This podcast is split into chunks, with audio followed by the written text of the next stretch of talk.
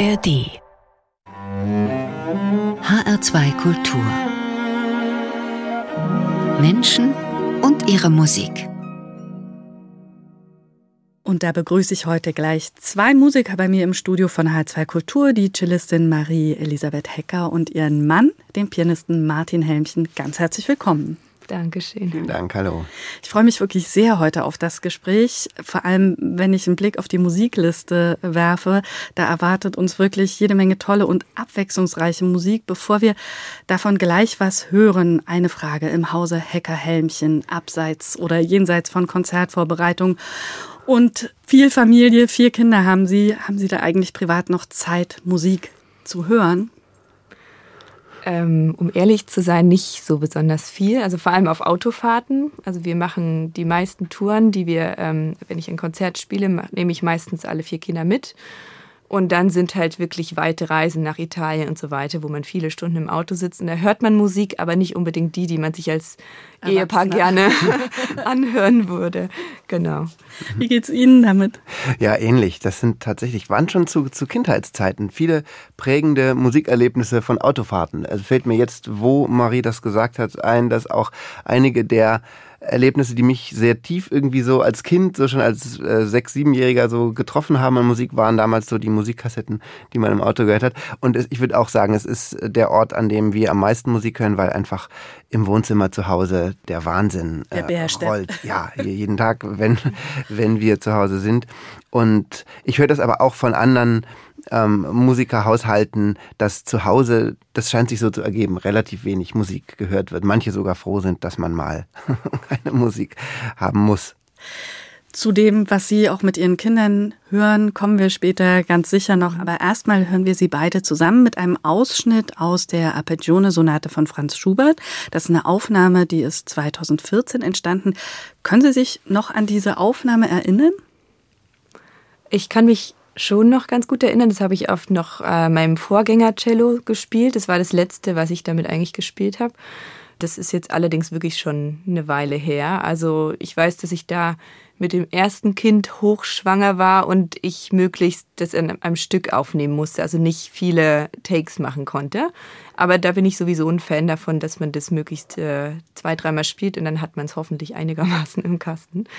Ja, also es war eine anstrengende Aufnahme, aber es hat auch sehr viel Spaß gemacht. Ich weiß es noch ziemlich genau. Dann waren Sie quasi nicht zu zweit, sondern zu dritt. Richtig, ja, ja. Und ja. ich weiß nur, dass mich also sowohl natürlich diese Tatsache, aber auch die Geschwindigkeit sehr beeindruckt hat, äh, weil das unsere erste gemeinsame Produktion einer ganzen CD, beziehungsweise es war sogar die gleiche Produktion, in der wir auch die beiden Brahms-Sonaten mit aufgenommen haben. Und ich persönlich bin jemand, der sich da sehr gerne im Studio bis spät nachts wirklich eingräbt und, und so äh, in diese intime Atmosphäre, die auch so irgendwie Zeit braucht und dann ähm, mit einem geduldigen Tonmeister auch gerne äh, viele Takes mache und dann, dann doch am Ende den Durchlauf nehme.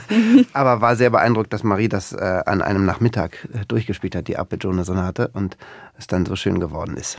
Sie haben gerade Tonmeister erwähnt. Das ist ein ganz wichtiger Partner bei einer Aufnahme. Das kriegen wir von außen überhaupt hm. nicht mit. Was braucht es für Sie, dass so eine Arbeit mit dem Tonmeister wirklich gut ist? Also ich finde das vielleicht den komplexesten Beruf, den ich überhaupt kenne, was die Anforderungen betrifft, weil man gleichermaßen ähm, technisch und musikalisch, also was die Materie, die man aufnimmt, betrifft, und psychologisch irgendwie auf allen drei Feldern gleich gut sein muss. Wenn eins nicht funktioniert, dann kann so eine Aufnahme komplett nach hinten losgehen.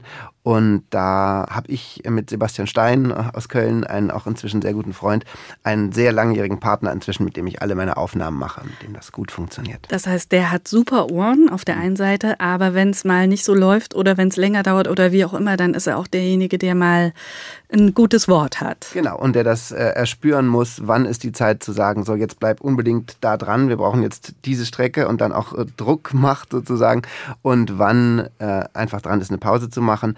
Ähm, aber auch komplizierter als das. Also welcher Tipp musikalisch gerade was bringt und welcher durcheinander bringt, ob es jetzt dran ist, kleine Strecken zu machen, einen Durchlauf. Und wenn, wenn ein Aufnahmetag an, an sowas scheitert, ja, weil man sich irgendwie gerade äh, nicht verstanden hat oder der Tonmeister nicht erspürt hat, was dran ist, dann ähm, geht da viel, viel Zeit und viel Geld verloren. Und wenn er nicht gut wäre mit Computern und mit dem Urtext, dann wäre der Schaden genauso groß. Dieser, Sie haben es gerade schon erwähnt, bei dieser Aufnahme, die wir gleich hören werden, der war super. Und zur Sonate habe ich noch kurz eine Frage. Heute wird die ja mit Cello oder auch Bratsche gespielt. Marie-Elisabeth Hecker, das war von Schubert aber ganz anders ursprünglich gedacht. Ja, sie heißt ja Arpeggione-Sonate und Arpeggione ist eben ein Cello-ähnliches Instrument, was es um 1800 rum gab, was nicht mehr gespielt wird, was aber äh, eine Seite mehr hatte und Bünde auch hatte, das heißt zur Orientierung. Ein bisschen wie eine Gitarre. Ja, Gitarren, Cello, also so ein Mittelding sozusagen, mhm. so ein Zwischending, was das technisch natürlich sehr viel leichter macht. Also das Schwere für auf dem Cello die Arpeggione-Sonate zu spielen ist tatsächlich die linke Hand vor allem, also die äh, unglaublich schweren Passagen, äh, meistens oben auf der A-Seite irgendwo. Für mich war der Vorteil, dass ich es relativ früh gelernt habe. Mein Lehrer hat es mich sehr früh spielen lassen. Was mir dann nicht so die Panik im Kopf hätte ich das sehr spät gelernt, das Stück, dann hätte ich mir viel mehr Gedanken um diese schwere Technik gemacht. Und so ist es irgendwie so noch in Kinderhände geflossen und dann äh, konnte ich das später abrufen und konnte die Musik genießen tatsächlich, also letztlich Musik machen. Und da muss man irgendwie hinkommen bei dem Stück, das ist nämlich nicht so einfach. Aber es ist Schubert und äh, unser beider eigentlich lieb, ja, es gibt viele Kandidaten für Lieblingskomponisten, aber es ist ein Darf wichtiger Wegbegleiter für uns, Schubert. Und ja, unsere erste Aufnahme, insofern musste das Stück auf jeden Fall mit rein. Sie haben gerade gesagt, genießen und für uns wird es ganz sicher jetzt auch ein Genuss.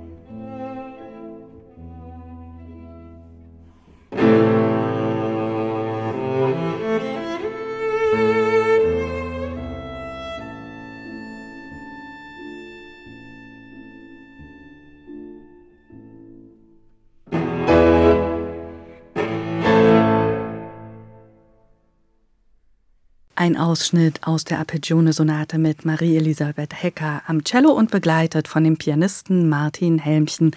Beide sind heute zu Gast in Menschen und ihre Musik.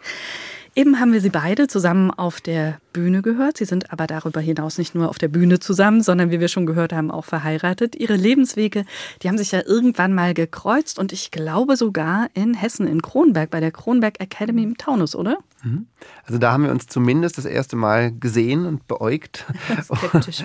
Skeptisch beäugt, aber noch nicht äh, zusammen gespielt. Und das äh, passierte dann ein paar Wochen später in Lockenhaus, als Gidon Kremer das noch geleitet hat, das wunderbare Kammermusikfest im Burgenland. Und da haben wir dann die Brahms F-Dur-Sonate gespielt und so fing das dann langsam an. Sie haben gerade Marie-Elisabeth Hecker ein bisschen gesagt skeptisch. Können Sie sich an die erste Probe mit ihm noch erinnern? Also in Lockenhaus war das schon eine ganz andere Geschichte, aber in Kronberg, ich, ich war halt gerade 18 Jahre alt und ein bisschen weltfremd wahrscheinlich auch. Ich, war halt, ich bin äh, aus einer Pfarrersfamilie, 18 Jahre lang in der Kleinstadt gewesen, nie rausgekommen und ich sah wahrscheinlich auch noch ein bisschen äh, weltfremd aus. Äh, jedenfalls hat er mir das ich dann aus. hinterher erzählt. Ja. Und ähm, für mich war er das Gegenteil, ne? Also so weltoffen, wie man nur sein kann, was für mich immer auch mit Gefahr zu tun hatte und ähm, extrem selbstbewusst, wo ich extrem selbstunsicher bin und so. Also eigentlich so total mein, also der gegenteilige Typ. Also was aber nicht von skeptisch hieß jetzt nicht ab, abgeneigt oder sowas. Also ich fand ihn schon immer sehr faszinierend. Beziehung unter Künstlern ist ja nichts Ungewöhnliches. So eine gemeinsame Basis, also die Musik als Paar, wie wichtig ist die denn für Sie? Das ist eine gute Frage. Also natürlich ist sie ähm, wichtig für uns. Also wir haben uns so kennengelernt. Wir spielen blind zusammen. Das heißt, wir äh, brauchen quasi nicht zu proben und wissen, wie der andere reagiert. Müssen uns auf der Bühne nicht angucken und spielen trotzdem zusammen. Allerdings war es mir von Anfang an wichtig, dass es genau eben nicht nur darauf ankommt. Also, dass ich nicht wegen des Cellos oder Walle so toll zusammenpasse, sondern dass es halt wirklich andere Sachen gibt, die extrem entscheidend sind. Denn oft ist es ja auch so, man lernt sich die Musik kennen und ist super begeistert und dann äh, wird man ein Paar und dann ist man auf der Bühne nicht mehr so ein tolles Paar. Also das haben wir oft erlebt auch. Und wir, wir proben halt kaum und auf der Bühne vielleicht deswegen äh, verstehen wir uns trotzdem noch gut. Aber genau, es ist eine Grundlage, aber es ist nicht alles, worauf es ankommt. Zu Hause reden wir eigentlich leider fast nie fast über gar Musik, nicht, würde ich auch sagen. sagen. Ja. Mhm. Klingt sympathisch. Sie beide sind als Solisten führend in ihrem Fach jeweils, aber Sie haben es eben gerade schon gesagt, wir haben es auch gehört, als Kammermusiker. Wie Ihr Weg dahin gewesen ist, darauf würde ich jetzt gern mal schauen, Marie-Elisabeth Hecker. Sie haben es gerade gesagt, Sie sind in einer Kleinstadt aufgewachsen, in Zwickau. Robert Schumann ist dort geboren. Welche Rolle hat denn Musik für Sie als Kind gespielt? Also ich bin in einer noch kleineren Stadt, also in einer Kleinstadt aufgewachsen, die heißt Kirchberg, das ist im Erzgebirge. Und ich bin eben die Nummer fünf von acht Kindern und ein Pfarrershaushalt, äh, wie man ihn aus dem Bilderbuch eigentlich kennt. Ähm, alle haben Musik gemacht, ähm, alle haben zusammen Musik gemacht, jeden Sonntag in der Kirche, also nicht jeden Sonntag, aber ziemlich regelmäßig und untereinander halt in verschiedenen Gruppen. Ich habe schon mit sechs, sieben die ersten ähm, Kammermusiken gemacht, also Klaviertrio gespielt oder Duo mit meinem großen Bruder und so weiter. Also ich bin mit Kammermusik wirklich groß geworden. Also fester Bestandteil auf jeden Fall immer gewesen. Und das Cello war das dann, wenn Sie so viele Geschwister haben, war das dann quasi der Part, ah, ein Cello fehlt noch oder durften Sie wählen? Also das habe ich mir hinterher dann überlegt, dass es so gewesen sein muss eigentlich, weil das Cello einfach noch gefehlt hat. Aber ähm, meine Eltern haben das anscheinend wirklich geschickt gemacht, weil ich es wirklich wollte auch. Also sie haben mir das irgendwie mal in einem Konzert gezeigt und man kann ja ein bisschen lenken auch als, das weiß ich ja jetzt, in welche Richtung es gehen soll. Und es hat halt super, es hat wirklich super gepasst. Also ich bereue nicht, dass ich dieses Instrument gelernt habe. Wie war das bei Ihnen, Martin Helmchen? Wie sind Sie denn zum Klavier gekommen? Keine so spektakuläre Familie wie die von Marie. Auch nicht so groß? nicht so groß, nicht so eigentümlich, nicht so besonders. Mit wunderbaren Eltern, aber ähm, sehr gut bürgerlich, ohne dass mir da jetzt irgendwie welche besonderen Aspekte meines Elternhauses noch einfallen würden. Aber dass meine Schwester und ich ein, ein Instrument lernen sollten, das war schon relativ schnell klar. Dann war es erst die Blockflöte und scheiterte an der Lehrerin eher als am Instrument. Und dann wurde es Klavier. Da glaube ich mich auch zu erinnern, dass ich das wollte. Ist ja auch schwierig, weil man in einer kleinen Stadtwohnung, einer sehr kleinen Stadtwohnung in damals. Berlin? In Berlin, genau. Natürlich erstmal ein Klavier anschaffen musste. Das ist ähm, was anderes, als wenn man sich von der Musikschule eins leihen kann ja, ab da war ich meinen Eltern ähm, sehr, sehr dankbar für diese Unterstützung, obwohl sie selbst überhaupt keine Ambitionen hatten, aus mir einen Berufsmusiker zu machen, gar nicht. Ähm, Aber Sie haben dann relativ bald gemerkt, der Junge ist talentiert. Ja, es war einfach eine sehr natürliche, wohlwollende Unterstützung und dann sehr schnell der Punkt, dass die sich gewundert haben, dass ich immer nur noch ans Klavier will und, und äh, nach Möglichkeit, bevor der Schulranzen überhaupt unten ist, gleich an die Klavierbank und dann erst beim, beim dritten Mal rufen zum Essen kommen, weil ich noch irgendwas weiter ausprobieren wollte. Das war dann für meine Eltern wahrscheinlich eher verwunderlich, als dass sie gesagt hätten, ja toll, das funktioniert mit dem Jungen. Ja. Und ähm, haben diese Begeisterung aber geteilt und mich da auf eine sehr äh, gesunde Weise unterstützt. Eine nächste Musik gibt es jetzt, und zwar eine wirklich legendäre Aufnahme, das Elgar Cello Konzert mit Jacqueline Dupré. Marie-Elisabeth Hecker als Cellist ist das keiner kommt an äh, Jacqueline Dupré vorbei. Wann ist die Ihnen denn das erste Mal begegnet mit Ihren Aufnahmen? Also ich hatte eine, ähm, also meine langjährigste Freundin, die kenne ich tatsächlich seitdem ich fünf Jahre alt bin und ähm, mit der habe ich alles cellotechnisch geteilt. Also die ist ein paar Jahre älter, vier, fünf Jahre älter. Wir waren immer bei den gleichen Cellolehrern und so weiter, haben Straßenmusik zusammen gemacht und so weiter. Und sie hat mir als ich bei ihr äh, für irgendeinen Wettbewerb haben wir Duo geübt, hat sie mir dieses äh, Video gezeigt auch, den vierten Satz eben. Und das war wirklich das erste Mal, da war, muss ich acht, neun gewesen sein, dass ich wirklich äh, wegen Musik angefangen habe zu weinen. Also das habe ich vorher nicht äh, nie gehabt, so, ein, so, eine starke Empfindung.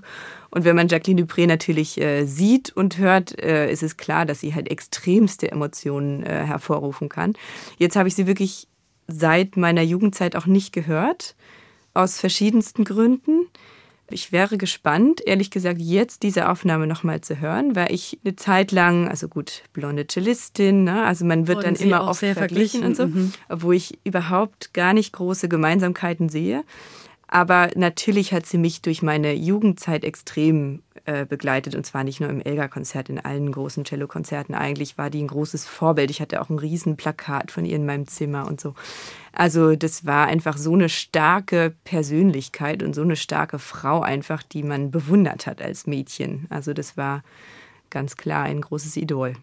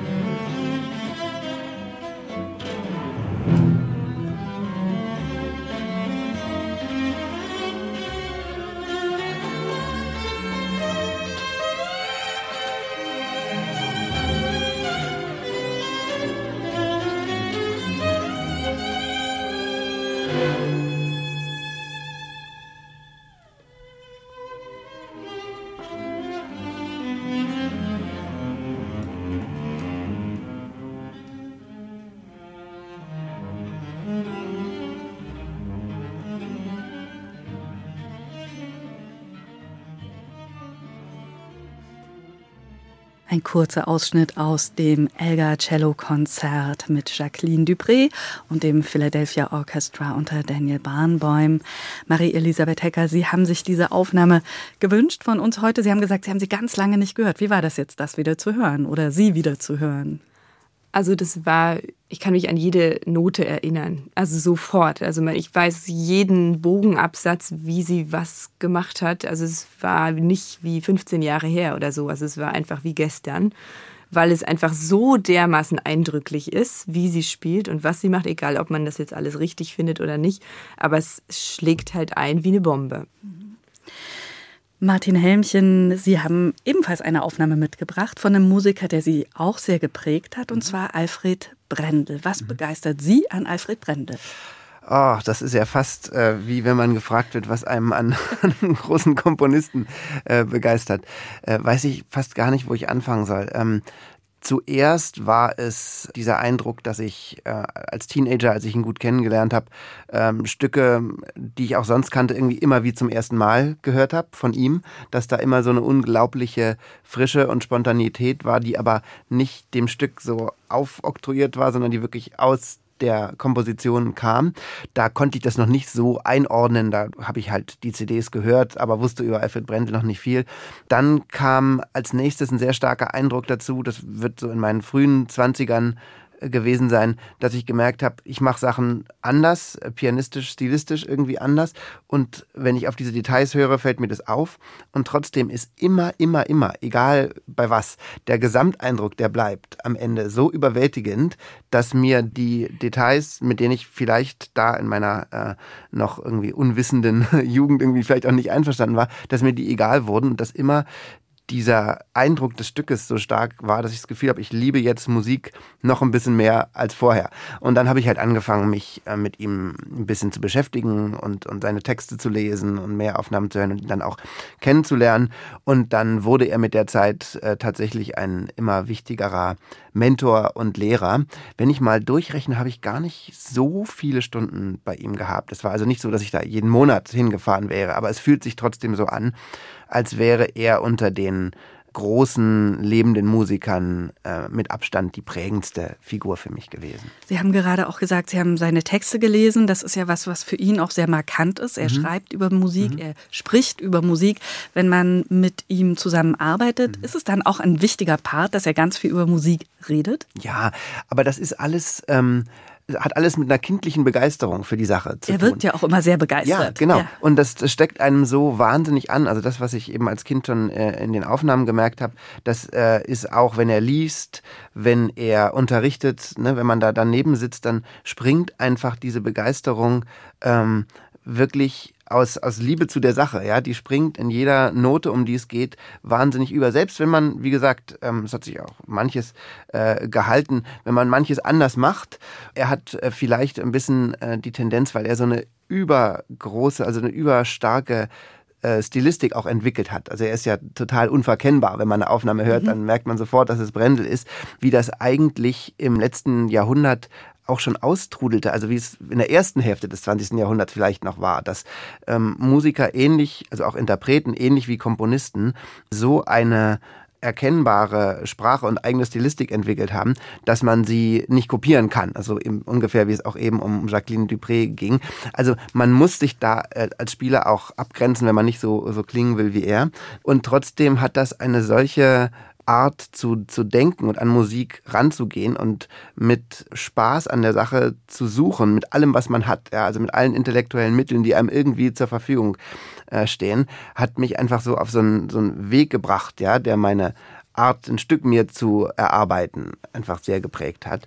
Und dann auch trotzdem im Moment im Konzert die, die Freiheit zu haben, dann gehen zu lassen. Das kommt ja noch dazu, dass, dass er ja kein verkopfter Spieler war, sondern ein unglaublich freier und auch spontaner Spieler, der im Moment einfach auch wahnsinnig zaubern konnte. Und das sind alles so Dinge, die wirklich sehr, sehr schön sind und sehr wichtig sind beim Musikmachen und die mich ja, von ihm her sehr geprägt haben. Sie haben Haydn ausgesucht, also die Sonate S-Dur. Mit ihm gibt es auch noch was Besonderes, was Sie mit Haydn und Brendel verbinden?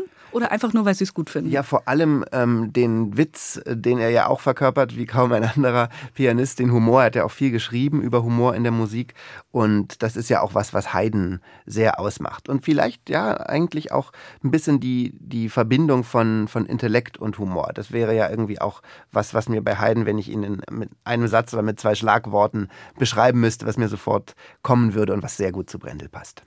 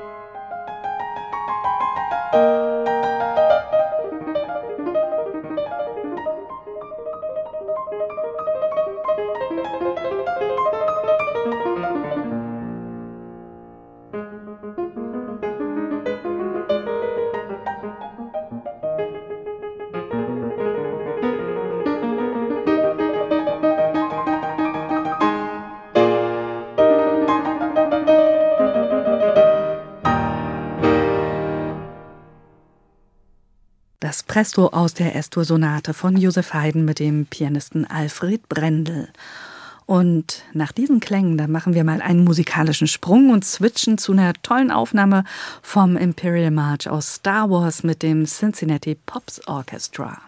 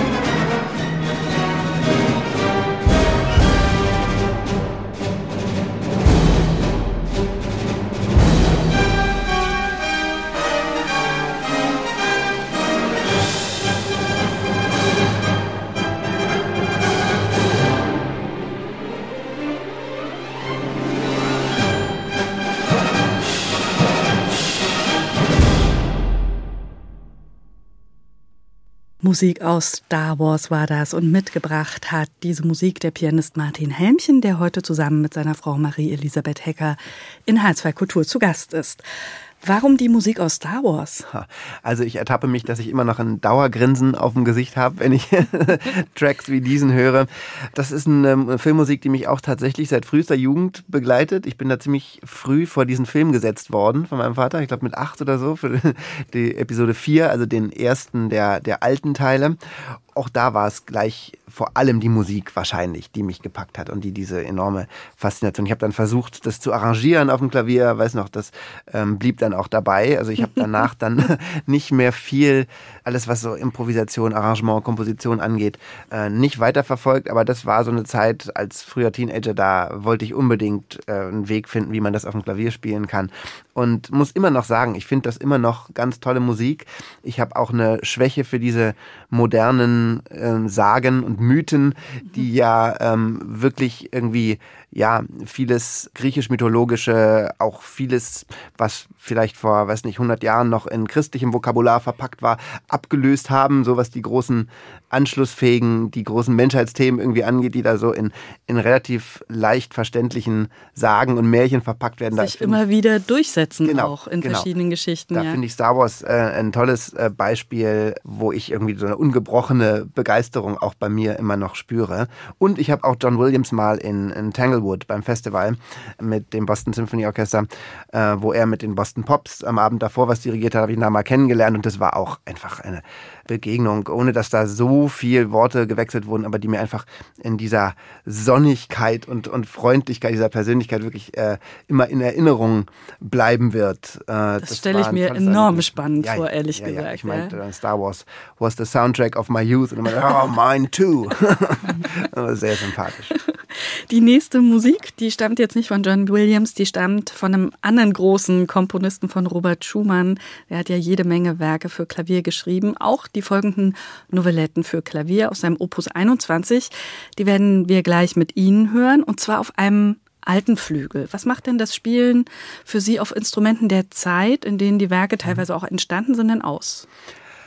ist eine relativ neue Entwicklung bei mir, dass ich mich traue, alte Instrumente auch öffentlich mhm. zu spielen. Ich habe das im Studium ziemlich viel ausprobiert und dann aber auf der ähm, normalen Bühne sozusagen und für Aufnahmen bin ich doch lange Zeit beim modernen Steinway oder bei modernen Instrumenten, man spielt ja leider, muss man sagen, äh, fast nur die Steinways, weil sie doch meistens die besten mhm. sind, obwohl es wunderbare Bösendorfers, äh, Faziolis, auch, auch unbekannte Instrumente wie, wie Steingräber zum Beispiel aus Bayreuth äh, gibt. Aber die Optionen, die man auf der Bühne hat, äh, laufen doch meistens auf den, auf den Steinway hinaus. Und der kann halt auch wahnsinnig viel. Und dann fing es eigentlich mit der fortschreitenden äh, Begeisterung für die historische Aufführungspraxis an, dass ich gedacht habe, okay, ich kann mich mit meinen Tasten, wenn ich das alles musikalisch, stilistisch äh, so wichtig finde und einbauen will in meine Sprache musikalisch, dann ähm, kann ich mich eigentlich dem, den Instrumenten der Zeit nicht äh, für immer verwehren. Ja?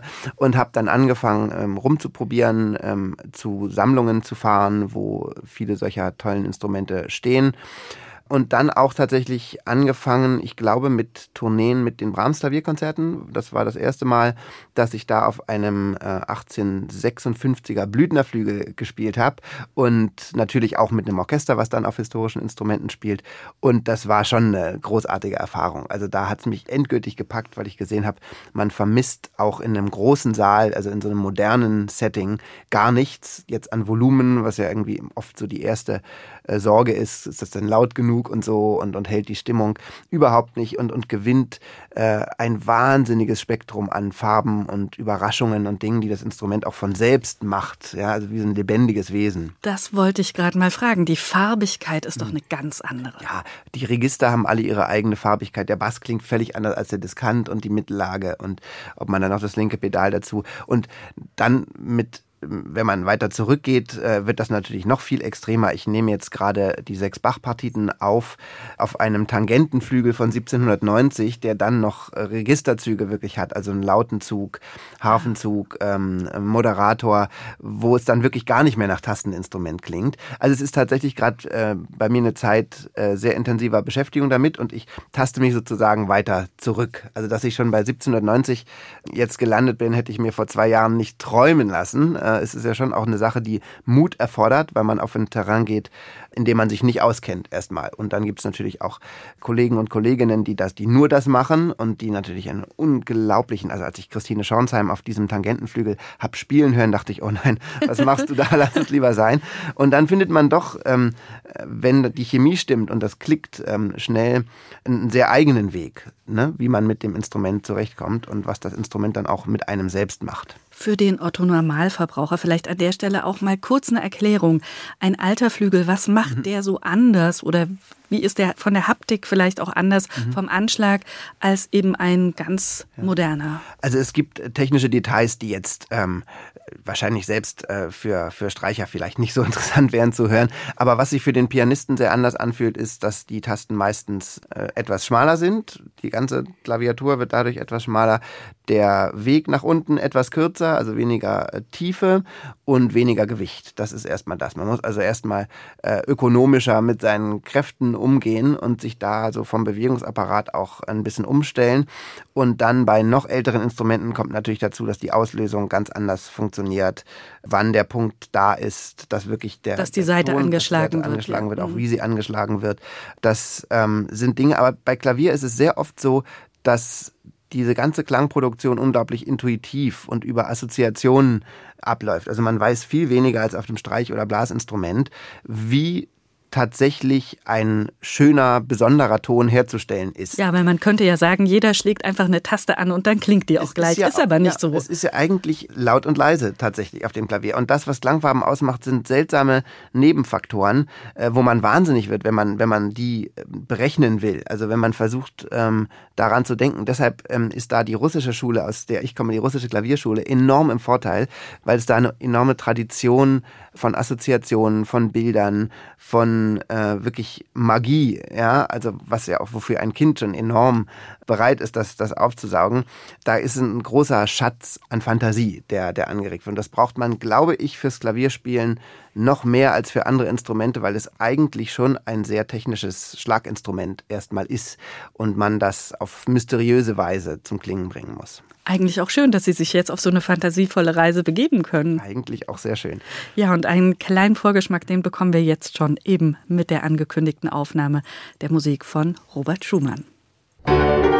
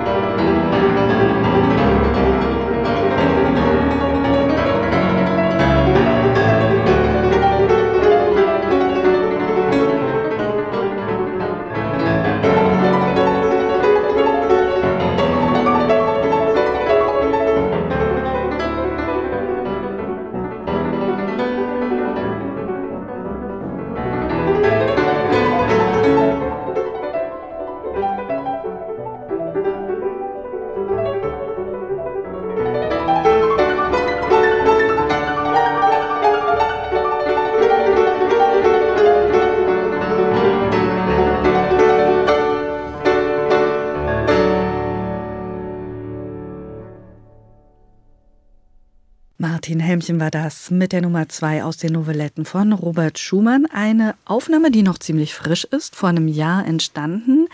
Die erste CD, die Sie aufgenommen haben, Martin Helmchen, da waren Sie 25 Jahre. Ein paar Jahre davor, 2001, haben Sie den internationalen Klavierwettbewerb Clara Haskell gewonnen. War das eigentlich so ein Punkt, der für Sie so eine Art Weichenstellung war, wo Sie wussten, jetzt geht's irgendwie in eine andere Richtung? Ja, ich würde eher sagen, ein Puzzlestein. Also mhm. ein wichtiger, mhm. aber ich bin in meinem Werdegang eigentlich sehr dankbar dafür gewesen, dass es nicht so ein Übernachterlebnis gab, ja, wo auf einmal alles anders Spot gewesen on. wäre. Ja, mhm. eigentlich das Gegenteil der Lebensgeschichte äh, von Marie Elisabeth, bei der es äh, mit dem Gewinn des Rostropowitsch-Wettbewerbs wirklich über Nacht alles anders war. Also wirklich alles, alles. Du darfst mir widersprechen, mhm, aber. um, und bei mir ging das ähm, mehr so Stück für Stück und der Wettbewerb war sicher ein ähm, wichtiger Part. Äh, ich habe den ersten Kontakt zu einer Agentur bekommen, die ich vorher nicht hatte. Erstmal nur in der Schweiz und dann ähm, später habe ich eine in Deutschland gefunden, bei der ich immer noch bin. Mm, aber es ging so, dass immer genug Zeit zum Atmen blieb und vor allem genug Zeit drüber nachzudenken, was man da eigentlich tut und ob man es tun will und warum man es tut. Auch so eine wichtige Frage, die ja, ähm, finde ich, im Leben immer wieder kommen sollte, mal von Zeit zu Zeit. Aber oft hat man eben gerade in dieser Lebensphase keine Zeit, darüber nachzudenken. Wenn dann die Gelegenheiten zum Spielen kommen, dann äh, stürzt man sich darauf. Deshalb bin ich froh, dass sie bei mir nach und nach kamen, diese Gelegenheiten. Sie haben es gerade angedeutet. Bei Ihnen, Marie-Elisabeth Heckert, war das anders. Also 2005 haben Sie den ja sehr, sehr renommierten organisierten Rostropowitsch-Wettbewerb in Paris gewonnen, zwei Sonderpreise außerdem. Damals lebte noch dieser große Cellist und sie waren gerade mal 18 und haben diesen Preis, ja, wie Sie es gerade gesagt haben, quasi über Nacht gewonnen und sind dann katapultartig in die internationale Musikwelt geschleudert worden. War das so? Ja, das kann man so sagen, ja. Wie hat sich das angefühlt? Also ich war wirklich noch ein Kind also ich habe äh, auch noch von nichts irgendeine Ahnung gehabt, erstens mal, wie man reist überhaupt alleine, äh, wie man von A nach B kommt, wie man, äh, welche Dirigenten was für einen Namen haben, wie man eine Reise überhaupt organisiert und so weiter. Also es war wirklich, ich kam aus der Kleinstadt, ich war eigentlich wirklich nie rausgekommen. Ich bin noch nie mit dem Flugzeug geflogen. Ich bin zu diesem Wettbewerb auch mit dem Auto gefahren worden von meiner Mutter. Also habe privat gewohnt. Das hatte aber einen großen Vorteil, weil ich nicht so in dieses äh, Wettbewerbsding so reingezogen wurde. Also das heißt, ich war immer so ein bisschen außen vor und mich kannte keiner. Ich war halt so ein kleines Mädchen im Prinzip. Und das war auch ein Vorteil, muss man sagen, ne, für so einen Wettbewerb, dass einfach keiner irgendeine Erwartung hatte. Und danach so nach zwei, drei Jahren bin ich dann halt langsam aufgewacht, was das eigentlich bedeutet. Also es war wirklich auf dem Heimweg kamen die ersten Anrufe äh, ob ich da und da und da spielen kann. Und ich war super begeistert und habe natürlich alles angenommen, weil ich auch nicht weiß, äh, was das alles impliziert. Ja, und dann hat es angefangen, dass ich äh, dadurch natürlich sehr viel gelernt habe, heißt sehr viel selbstständiger geworden bin. Ich war ja immer so wahnsinnig behütet aufgewachsen. Das heißt, für mich wurde alles gemacht irgendwie also nicht, nicht im Wohlstand aufgewachsen, das nicht, aber es wurde jeder Schritt irgendwie ähm, geplant für einen. Und jetzt musste ich auf eigenen Beinen stehen und das war wirklich eine große Herausforderung für mich. Also ich habe teilweise, kann man eigentlich gar nicht erzählen, was ein bisschen peinlich ist, aber ich wusste nicht, dass man in welchem Land wann man was für eine Währung braucht und deswegen habe ich den Tag über dann nichts gegessen, weil ich nicht getraut habe, mich irgendwo zu fragen, wo kann ich denn das Geld wechseln und, und solche dummen Sachen, ja, wo ich dann halt ähm, abends mit Hunger auf die Bühne gegangen bin. so Und das hat sich aber halt alles nach und nach äh, dann natürlich äh, habe ich dazu gelernt. und äh, konnte ähm, einigermaßen mein, also das habe ich dann auch genossen natürlich eine Zeit lang, ne, mein eigenes Geld so schnell zu verdienen, wusste aber gar nicht, was ich mit dem vielen Geld machen soll, habe die Hälfte wirklich verschenkt, auch nicht drüber nachgedacht, dass man das vielleicht auch nicht unbedingt machen sollte. Und so lief das halt an und dann ähm, hat es mich auch wirklich irgendwann überfordert. Dann hat mein Körper sich Sachen ausgedacht, damit ich da erstmal eine Pause mache und überlege, will ich das eigentlich? Also das ist wirklich die Hauptfrage. Warum machst du das und hast du dich selber dazu entschieden oder bist du reingeschlittert? Und ich bin reingeschlittert auf jeden Fall. Sie haben gerade ein gutes Stichwort mir gegeben, Durststrecken oder ja, Durchhänger, wie auch immer. Es kommt ja, es gibt viele Dinge im Leben, die einen dazu bringen, dass man mal nachdenken muss. Wie gehen Sie um mit solchen Durststrecken, solchen Zwangspausen, wie auch immer? Also ich habe ähm, mir natürlich Hilfe geholt und äh, regelmäßige Hilfe geholt und habe unheimlich viel über mich und meine Familie und so gelernt und viel aufgearbeitet. Und es wird mein Leben lang wahrscheinlich auch so bleiben, einfach um mit Stresssituationen umgehen zu können. Das sind Stresssituationen auf einer Bühne vor vielen Leuten zu spielen. Das ist einfach keine normal alltägliche Situation, mit denen manche gut umgehen können, andere aus bestimmten Hintergründen oder so auch Charakterzügen, würde ich auch sagen, nicht nicht so gut umgehen können. Und ich gehöre leider zu der Gruppe, wo es einfach immer ein bisschen ein Kampf bleibt und wo ich mich wirklich auch überwinden muss und ähm, wo es dann aber auch besonders schön sein kann und oft fragil auch dann ist, also gerade durch die Ängste und die Zustände, die nicht sich angenehm anfühlen, hat man dann oft die Rückmeldung bekommen, dass es aber dadurch auch gerade besonders geworden ist. Ne? Also als ja. wenn es jetzt so mhm, super leicht mhm. von der Hand alles geht. Aber es ist ein es ist halt ein bisschen ein Leidensweg, wenn man es ähm, so nennen möchte. Und äh, man muss sich doch immer aufraffen, äh, den zu gehen. Und ich bin aber ganz froh, dass ich jetzt durch die Familie, dass, dass sich so ein bisschen eingependelt hat sozusagen, dass die Musik oder das Konzertieren eben nicht die alleroberste Priorität ist und daran mein Leben hängt, sondern dass ich eigentlich weiß, okay, ich gehöre dahin. Und dann ist eigentlich der Spaziergang auf die Bühne auf die Bühne zu gehen. Ne? Also nicht. also bei vier Kindern, die sind ja auch noch relativ klein, ist ja auch Schlafen Thema und äh, das bedeutet ja dann auch einmal mehr quasi nicht die volle Kraft zur Verfügung zu haben, oder? Ja, aber man ist da in einem anderen Zustand irgendwie. Also ich habe die letzten vier, fünf Jahre keine Nacht durchgeschlafen. Und es, die kleinste, die ist zwei und schläft halt auch, ist weit entfernt vom Durchschlafen, leider.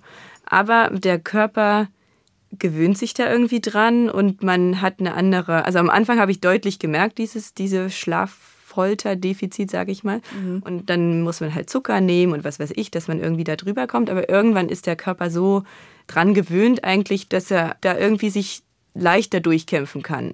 Also ich mache die Nächte automatisch, also wir haben ja überlegt, okay, kann er mir mal eine Nacht abnehmen? Okay, das Kind will das sowieso nicht, also ist es klar, ich mache das. Aber ähm, ich glaube auch, dass ich vielleicht irgendwann hole ich das wieder auf, aber die Phase ist jetzt dran und die ist okay, dass die dran ist und man weiß jetzt langsam, okay, es gibt ein Ziel oder es gibt äh, irgendwie einen Lichtblick langsam, dass man doch mal eine Nacht vor sich hat, die man durchschlafen kann und dann wird es leichter. Also wir haben schon, äh, sind schon im, im besseren äh, in, in besseren Zeiten Stufe. angelangt, auf jeden Fall. Ja, ja. Sie haben uns eine Musik auch mitgebracht, die mhm. in, ihre, in Ihren Familienkosmos passt. Mhm. Und zwar von dem Ensemble Quadro Nuevo. Was ist das für ein Lied? Also wir haben eine CD mal geschenkt bekommen von einem Freund von mir, der selber Jazzmusiker ist und der hat diese CD mir mal irgendwann empfohlen, glaube ich. Und dann habe ich halt geguckt, wir haben ganz viel so ähm, Kinderlieder-CDs gehabt, so aus DDR-Zeiten noch, so mit typisch Kinderchor, tolle also Begleitung und so weiter. Ist auch alles toll. Aber das ist halt wirklich eine völlig andere Art, äh, mit Kinderliedern, äh, die Kinderlieder zu, zu, vertonen. Es gibt halt keinen Sänger dazu, sondern die sind alles rein musikalisch, also rein instrumental. Und ich finde halt unglaublich, wie die hinkriegen, ähm, immer den Charakter des Liedes oder also den wirklich richtig zu vertonen. Also in dem Fall, bei dem Lied hört man halt ganz klar, so das Akkordeon, was, was einfach das Vöglein ist, was so wegfliegt, so super elegant und leichtfüßig, wie man das nur hinkriegen kann. Also ich könnte das stundenlang hören, dieses Lied. Also musste ich teilweise auch wegen unserer Kinder natürlich. Das ist auch ein Effekt, dass man die Kindersachen viel, viel öfter hört und dann, wenn sie gut sind, dann auch äh, viel besser kennengelernt hat als alles, was man für sich selbst hört. Einfach weil die Kinder, wie man weiß, die Sachen immer und immer wieder Nochmal. hören wollen. Kann man als ja, Erwachsener ja. auch was, was von haben, was von lernen. Ja, aber die Qualität ist halt wirklich da auch ja. gut. Also das ist nicht irgendwie nur, weil es ein tolles Kinderlied ist, sondern die vertonen es wirklich unglaublich toll. Und das ist mein Lieblingslied von dieser CD. Und klar, also das ist gerade das Repertoire, was ich am meisten höre.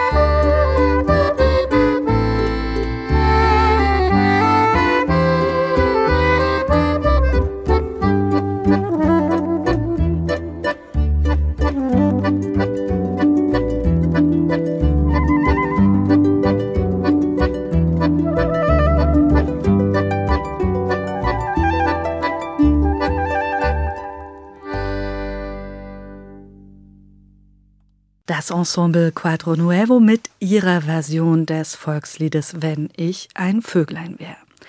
Marie-Elisabeth Hecker und Martin Helmchen, das ist die Musik, die nicht nur Sie, sondern vor allem Ihre vier Kinder in- und auswendig kennen oder Sie, weil Sie Ihre Kinder in- und auswendig mhm. hören. Ähm, ich weiß das auch aus leidvoller Erfahrung. Es gibt eine ganze Menge Repertoire an Kinderliedern, die man vielleicht nicht so gut hören kann wie diese hier. Was macht denn gute Musik in dem Bereich für Sie aus? Also ich ähm, finde hier äh, spannend, ich bewundere sowieso alle Leute, die arrangieren, improvisieren, komponieren können, maßlos, weil wie gesagt, ich das sehr schnell aufgegeben habe, weil es sich irgendwie ähm, in ähm, frühen Teenagerjahren schon frustrierend angefühlt hat, was ich da so an Talent bei mir gesehen oder eben nicht gesehen habe, im Vergleich zu dem, wie viel Freude ich hatte mit, mit komponierter Musik. Ja. Deshalb finde ich also un unglaublich toll. Ich, ich ahne, wie die ähm, improvisieren können, wenn ich sowas höre. Ich ahne, dass da vieles in diesem Arrangement irgendwie aus dem Moment, aus Jam Sessions, aus, dem, aus der richtigen Atmosphäre entstanden ist. Und es drückt total das aus, was das Lied ist, wenn ich ein Vöglein wäre, dann könnte es so klingen. Dann könnte ja. es wegfliegen, ganz genau, schön. Könnte es genau, genau so sein, mhm. obwohl es ja irgendwie eine, eine Sprache oder so ein, so ein, Stilmix ist, der mit dem eigentlichen Volkslied gar nichts zu tun hat. Und das finde ich so ähm, wunderbar, dass bei so wirklich gelungenen Sachen vieles zusammenkommt, was zusammengehört. Also wie man ja auch als Interpret ein völlig anderer Mensch ist als der Komponist in einer ganz anderen Zeit. Und trotzdem findet man in einem glücklichen Moment zusammen und dann muss das so sein und kann nicht anders sein. Die nächste Musik, die stammt von einem, ja wohl der erfolgreichsten deutschen Kinderliedermacher von Rolf Zukowski. Wenn man Kinder hat, dann kommt man, ich muss auch an der Stelle sagen, manchmal leider gar nicht an dieser Musik vorbei. Marie-Elisabeth Hecker, Sie haben heute aber ein Lied von ihm mitgebracht, ganz bewusst, dass Sie gerne mögen. Warum mögen Sie das? Äh, wegen des Titels, weil das ein, also als ich es das erste Mal gehört habe, dass da ein Kind von sich sagt oder sagen kann, dass es sich selber ganz doll mag, da habe ich gedacht, boah, also der weiß echt, was ein Kind braucht und wie ein Kind eigentlich ist. Und das, was die Erwachsenen oder die Erziehen, Erziehungsberechtigten damit daraus machen, ist halt oft das, dass das Kind denkt, okay, es kann eigentlich nicht so viel und es darf vor allem sich selber gar nicht so mögen. Also das ist eigentlich wirklich die Botschaft, dass, was man dem Kind mitgeben sollte. Du musst dich selber mögen. Und dass ich kann halt den Satz nicht mal aussprechen, ne? also heutzutage. Einfach weil ähm, viele Sachen natürlich dazu geführt haben. Und ja, ich möchte jetzt nicht ins Detail gehen, aber ähm, das hat mich halt total überwältigt. Und ich dachte, boah, ich will, dass meine Kinder genau diesen Satz sagen können. Und egal wie, wie sie gestrickt sind, wir haben auch sehr unterschiedliche Kinder, ja, also wo auch äh, ein sehr komplizierter Charakter dabei ist, der sehr nach mir kommt, wo ich einfach schon die ganzen Sachen sehe, die sie mit in sich trägt, die ich ihr vererbt habe. Und trotzdem ist das so, also Rolf Zukowski weiß halt wirklich, er versteht Kinder gut. Es gibt ist nicht das einzige Lied, was ich gut finde tatsächlich. Also wir hätten früher das nie hören dürfen, weil es halt auch so in Richtung Schlager und so weiter geht. Ähm, insofern habe ich den auch neu entdeckt, weil ich das wirklich alles nicht kannte. Also außer so ein paar Klassiker natürlich. Und viele Texte sind wirklich auch was Erziehungsmodelle und so weiter angeht, auf dem allerweitesten Niveau. Ja, die sind ja schon älter, die Lieder, und er ist eigentlich auf den neuesten Stand, ähm, wie man auf Kinder heute schauen sollte und was ihnen gut tut und wie sie sich gesund entwickeln. Und das kann ich absolut vertreten. Und wenn dann halt ein Lied dabei ist, was ich äh, wegen was weiß ich, der musikalischen Begleitung ja nicht Nein. toll finde, dann ist mir das in dem Moment, dann bin ich auch äh, schmerzfrei irgendwie, weil ich denke, boah, nee, die Texte dürfen sie ruhig hören. Es ist in Ordnung, das zu hören, ja. Kommt, wir gehen einfach gleich rein. Na, du da im Radio? Hey, was ist denn hier los? Ich habe meine Freunde mitgebracht. Tja, und was wollt ihr hier? Wir wollen uns beschweren. Wieso? Was habe ich denn falsch gemacht? Ihr spielt doch immer das Lied von dem, der singt, was er alles mag. Na und? Jetzt wollen wir auch mal singen, was Kinder mögen. Prima, dann mal los. Ich mag Lehrer, die mal fehlen und mich nicht mit Mathe quälen. Ich mag Papis mit viel Zeit, spielen ohne Streit. Ich mag Cola und Pommes frites, Shakin' Stevens und seine Hits. Ich mag Fernsehen, wann ich will. Und keiner sagt mir, sitz mal still. Ich mag Frühstück ohne Hass. So viel essen, wie's mir passt. Ich mag Fünfen ohne Krach. Und ne zwei am Tag danach. All das mag ich. Und ganz doll mich. Nanu, wer bist du denn? Julian. Und warum singst du nicht mit? Ich kann doch nicht singen. Ach komm, Julian, dann erzähl doch mal, was du magst, ha? Ich mag Hunde furchtbar gern. Aber wenn sie beißen, nur von fern. Ich mag die Leute von nebenan, die noch nie gemeckert haben. Ich mag Große, die sich freuen und mit ihnen albern sein. Kuchen backen mit Geschmier und mein kleines Kuscheltier. Ich mag träumen ganz allein, niemals hören, lass das sein. Ich mag Oma und Opa auch, Mamis Hände und Papis Bauch, all das mag ich. Und ganz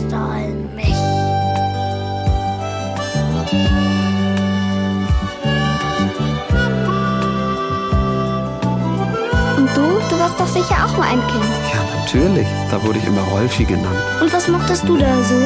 Na, so ähnliche Sachen wie ihr. Dann sing doch einfach mal mit. Wenn ihr meint? Ja, los! Ich mag träumen ganz allein, niemals schwören, lass das sein. Ich mag Oma und Opa auch, Mamis Hände und Papis Bauch, all das mag ich. Und ganz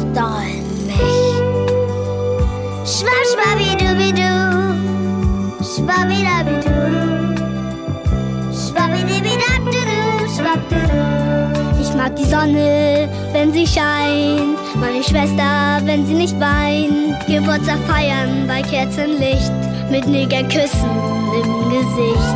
Ich mag Autos, wenn sie stehen, Autofahrer, die mich sehen. Ich mag Radfahren ohne Angst, immer auf dem Fußweg lang. Ich mag Ferien und hitzefrei, Schneeballschlacht und Keilerei. Ich mag aufstehen, nicht so sehr. Schlafen gehen noch weniger, all das mag ich. Und ganz doll mich. Schwapp, schwabbidubidu, schwabbadabadu. Und ganz doll mich.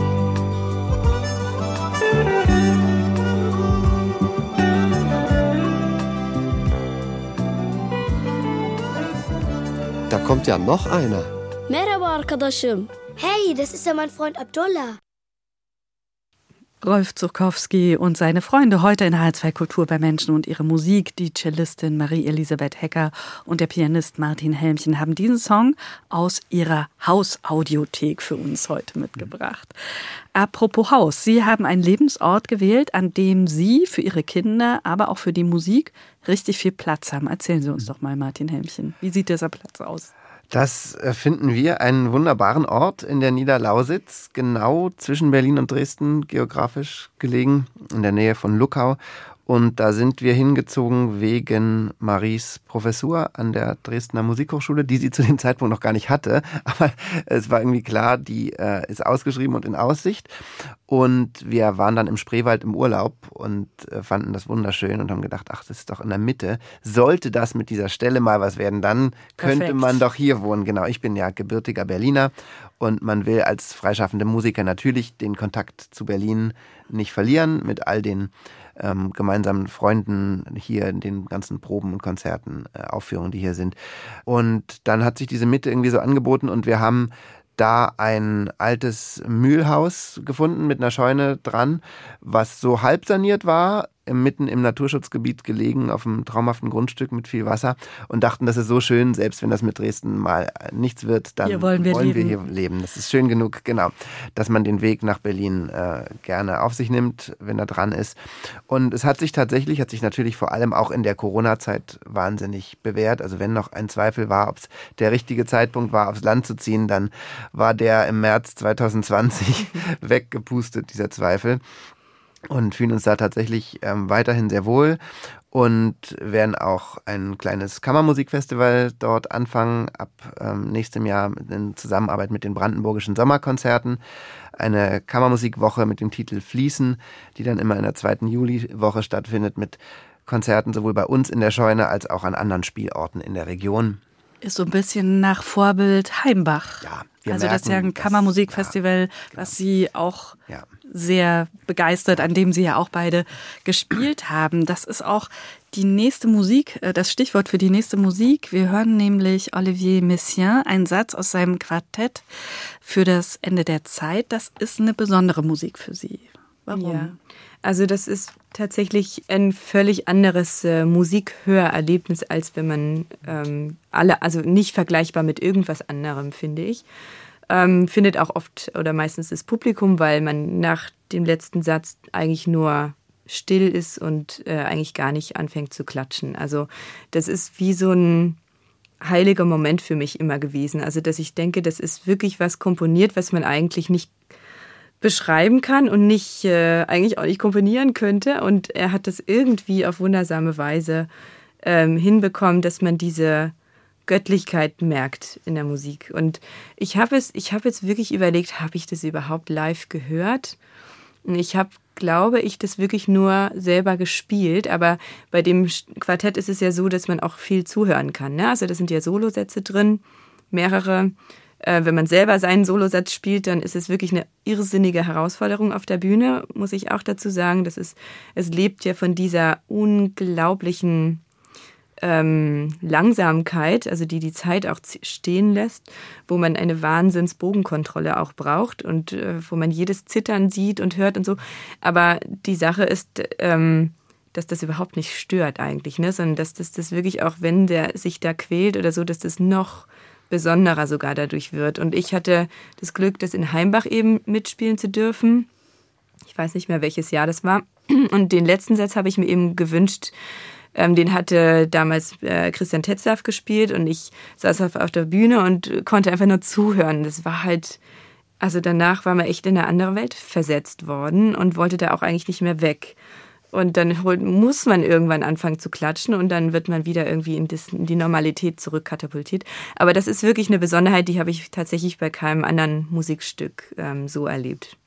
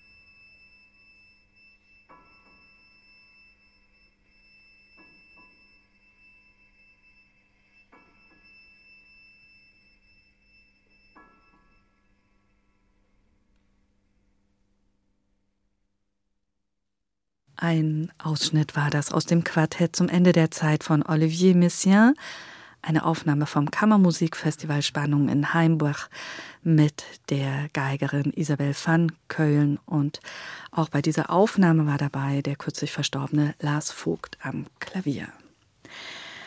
Ein Kammermusikfestival wie das in Heimbach, das ist auch die Idee von meinen heutigen Gästen Marie-Elisabeth Hecker und Martin Helmchen, solch ein Festival in Brandenburg zu etablieren. Brandenburg, Niederlausitz, mhm. ja, richtig? Alles? Richtig. Ja? Ja, ja? Sie leben nämlich zwischen Dresden und Berlin, das heißt auf dem Land, auch zwischen ehemals Ost- und Westdeutschland. Das gehört aber auch zu ihren Familien. Sie, Martin Helmchen, stammen aus Westberlin und Sie, Marie-Elisabeth Hecker, aus dem Erzgebirge. Spielt Ost und West für Sie als Generation, die kurz vor dem Fall der Mauer geboren wurde, noch eine Rolle oder ist das alles schon eins? Also zwischen uns spielt es ganz sicher keine Rolle.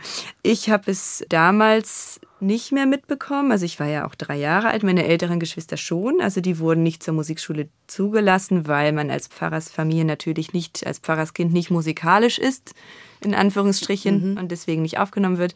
Und also das haben, darunter haben meine älteren Geschwister schon zu leiden gehabt, auch noch mit ein paar Lehrern in der Schule wir sogar noch äh, in bestimmten Kitas heute, also wo man einfach noch merkt, da ist wirklich noch viel von früher übrig. Mhm. Ähm, aber es wird auch viel jetzt auch durch Jüngere ersetzt und dann merkt man es eigentlich nicht mehr. Also ich habe eigentlich nicht das Gefühl, dass wir da noch extrem viel mit zu leiden oder zu kämpfen hätten, gar nicht eigentlich. Ich muss sagen, ich habe in letzter Zeit, seit die Festivalidee konkret wurde, wieder mehr drüber nachgedacht.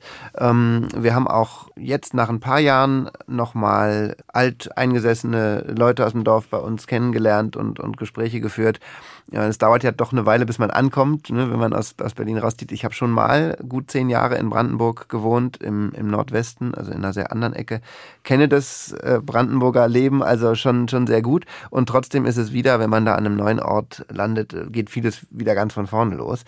Und ich muss sagen, ich bin gerade ähm, ein bisschen geflasht davon, wie vieles von dem, wenn man wirklich weiter fragt, wie geht's euch, nicht nur der, der älteren Generation, sondern auch, auch unserer Generation und jünger vor allem auch, ähm, wie, wie oft man, wenn man wirklich den Finger auf was legt, immer noch bei der Wende oder bei der Nachwendezeit landet. Also ich, es ist gerade was, worüber ich nachdenke, dass ich manches so ein bisschen auf, auf ähm, Mentalität und allgemeine Stadt-Land-Thematik so geschoben mhm. hatte und jetzt aber in der konkreten Beschäftigung, weil wir sehr viel überlegen, wie kann so ein Kammermusikfestival auf dem Land relevant werden? Also wie kann man mhm. das machen, dass da nicht mhm. ein UFO landet, mhm. äh, wo das Bildungsbürgertum aus Berlin, Dresden, Leipzig hinfährt und ähm, die, die ortsansässigen Leute aber überhaupt keinen Link dazu haben und damit gar nichts anfangen können. Das wollen wir vermeiden und deshalb sprechen wir viel mit den Leuten und da ist es für mich im Moment wahnsinnig erstaunlich, dass was das Grundlebensgefühl angeht, wie gucke ich auf die Gesellschaft, auf meinen Platz in der Gesellschaft, wie fühlt es sich da an zu leben, wo ich gerade lebe, dass das sich immer noch über die DDR meistens und Ost genau, und West genau, definiert. Über die ja. meistens mhm. also als misslungen, mhm. als völlig gegen die Wand gefahren empfundene Nachwendezeit bezieht. Klang jetzt etwas mhm. kompliziert, aber man kommt immer wieder konkret darauf.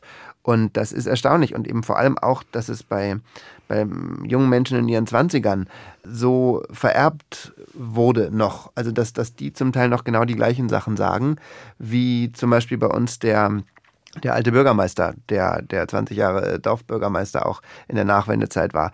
Das, das deckt sich zum Teil erstaunlich und ist was, was man einfach weiterhin, finde ich, nicht ignorieren sollte. Musik, die über alle Grenzen hinweg gehört, gemacht, gelebt wurde, ist die von Johann Sebastian Bach. Und den hören wir jetzt mit dem Kollegium Vokale Gent unter Philipp Herrewege. Die Musik von Bach, die ist für Sie beide wichtig. Warum? Ganz kurz.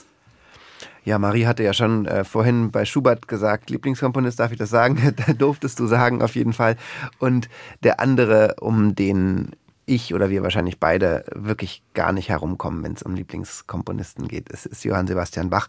Wie Sie sagten, eine der universalsten Figuren überhaupt, finde ich, so in der Geschichte. Also ähm, wir haben ja dieses Musikschulprojekt in äh, Ruanda, ähm, so eine Arbeit, die da an bestehende Initiativen andockt und fördern soll, dass Kinder und junge Erwachsene Zugang zum Musikunterricht bekommen. Für die da sie jetzt auch ausgezeichnet wurden. Ja, für die wir Casals Award. Casals Award bekommen haben, genau. Das ist zum Beispiel so ein, so ein Rahmen, in dem man merkt, äh, wie gerade so ein Komponist wie Bach einfach auf einer gewissen Ebene sofort verstanden wird, von, auch von Straßenkindern, ja. Und andererseits auch, was die ganze religiöse Thematik, die uns ja auch äh, privat sehr beschäftigt, äh, das ist einfach ein, ein großes Interessengebiet bei uns, was das betrifft, dass man auch merkt, für viele ist es die einzige verbliebene Brücke zum Christentum, die noch funktioniert. Das höre ich also sehr oft von Freunden, die sich als eigentlich ganz atheistisch bezeichnen, aber sagen, über Bach und über sowas wie so eine, so eine Kantate oder, oder eine Johannespassion oder was auch immer, ist noch äh, so ein Link da, wo man Dinge noch nachempfindet, auch wenn sie im christlichen Vokabular, was sonst vielen Leuten veraltet erscheint, was nicht mehr funktioniert, ja, was nicht mehr greift, da funktioniert es noch. Also es sind nur zwei Aspekte dieser universalen Qualität äh, und, und dieser vielen verschiedenen Ebenen, auf denen Bach uns so berührt.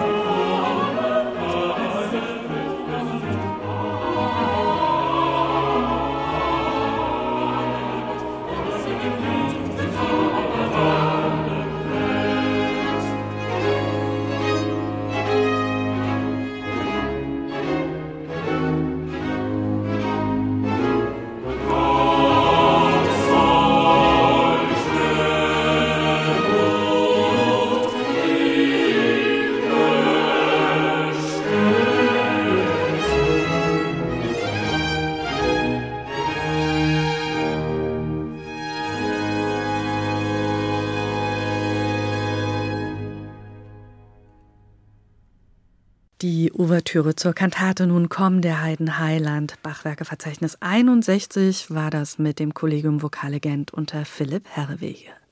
Sie hören H2 Kultur, die Sendung Menschen und ihre Musik, die es auch im Podcast gibt. Da gehen Sie einfach über unsere Seite oder Sie schauen in der ARD Audiothek nach.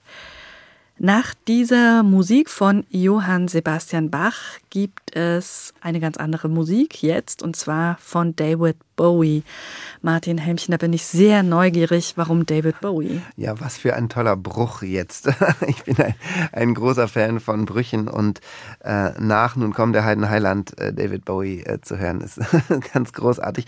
Ich bin, ähm, es ging ja schon um Film, bin auch ein großer Fan von David Lynch mhm. und einer meiner äh, Lieblings-Lynch-Filme ist Lost Highway und da ähm, kommt dieser Bowie-Track ja sehr prominent ähm, in Verbindung mit dieser ähm, am Anfang und, und im Abspann dieser schnell gefilmten Autobahn.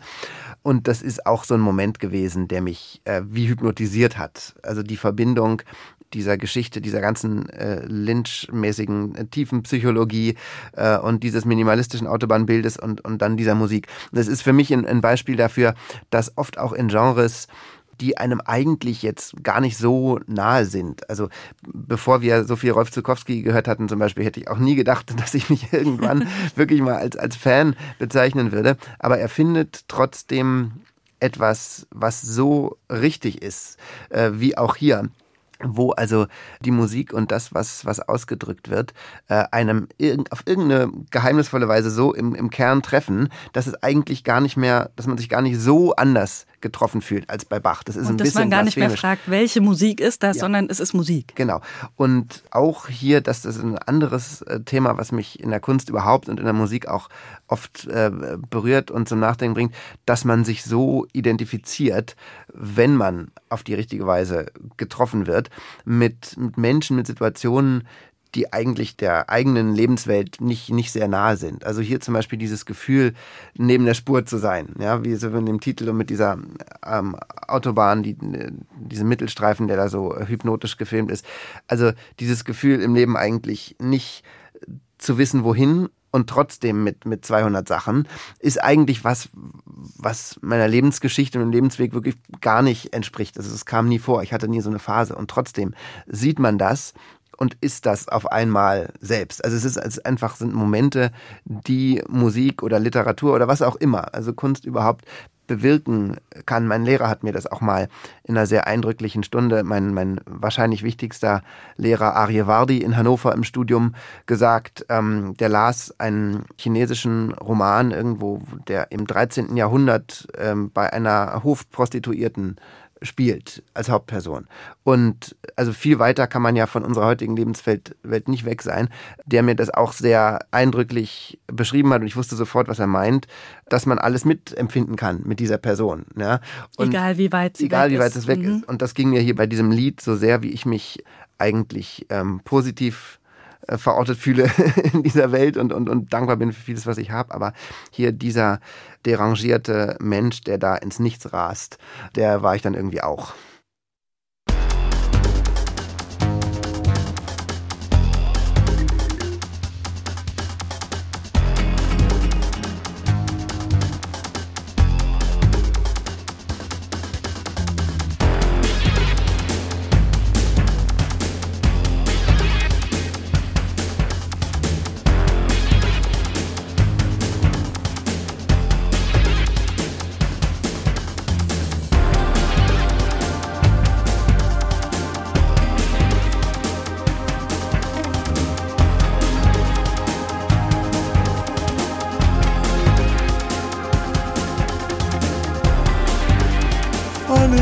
secrets travel,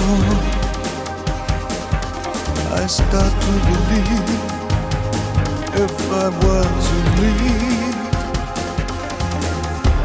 things sky the man shakes his hands held high, cruise me young, cruise me babe. A blonde beyond, beyond, beyond.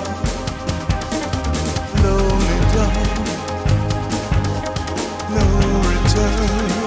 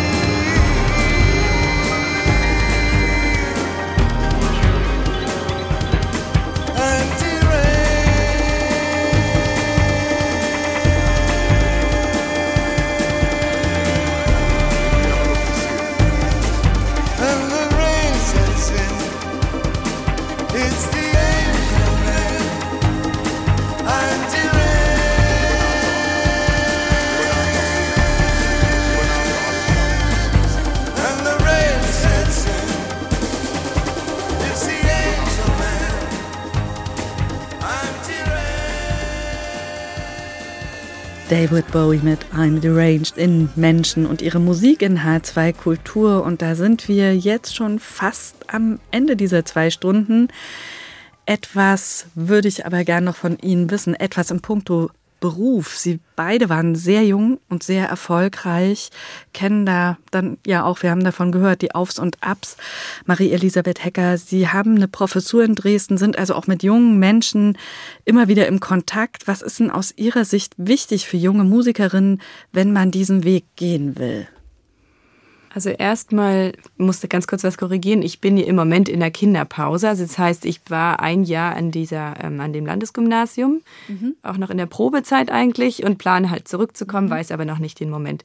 Ich habe versucht in dem Jahr aber zu vermitteln, dass erstens es wichtig ist, unter den äh, Cellistinnen und also unter den Musikern überhaupt, Musikerinnen und Musikern, eine Atmosphäre zu schaffen, die zwar gegenseitig anspornt, aber die nicht in Dauerkonkurrenz steht. Also dass dieses, dass man sieht, man sitzt gemeinsam im Boot und man ähm, schaut gemeinsam auf ein größeres Ganzes, also auf die Musik, die man machen darf, die, wenn man die wirklich liebt und wenn die im Zentrum steht, das ist eigentlich das Allerwichtigste. Und oft geht es an, an diesen Schulen, finde ich, verloren, weil die Prüfungen anstehen und dann was, der hat diese Punkte und ich nur die und so.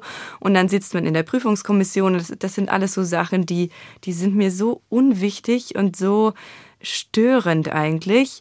Ähm, das war schon in meiner Bewerbung, äh, ist das aufgestoßen, dass ich geschrieben habe, dass es mir nicht hauptsächlich um Perfektion geht, sondern um den Spaß an der Sache, an der Freude an dem an Musik machen. Und warum mache ich Musik? Ich kann damit was bewirken und ich kann ähm, äh, Menschen damit froh machen und so weiter. Und das habe ich versucht vor allem zu vermitteln in dem Jahr, wo ich da war.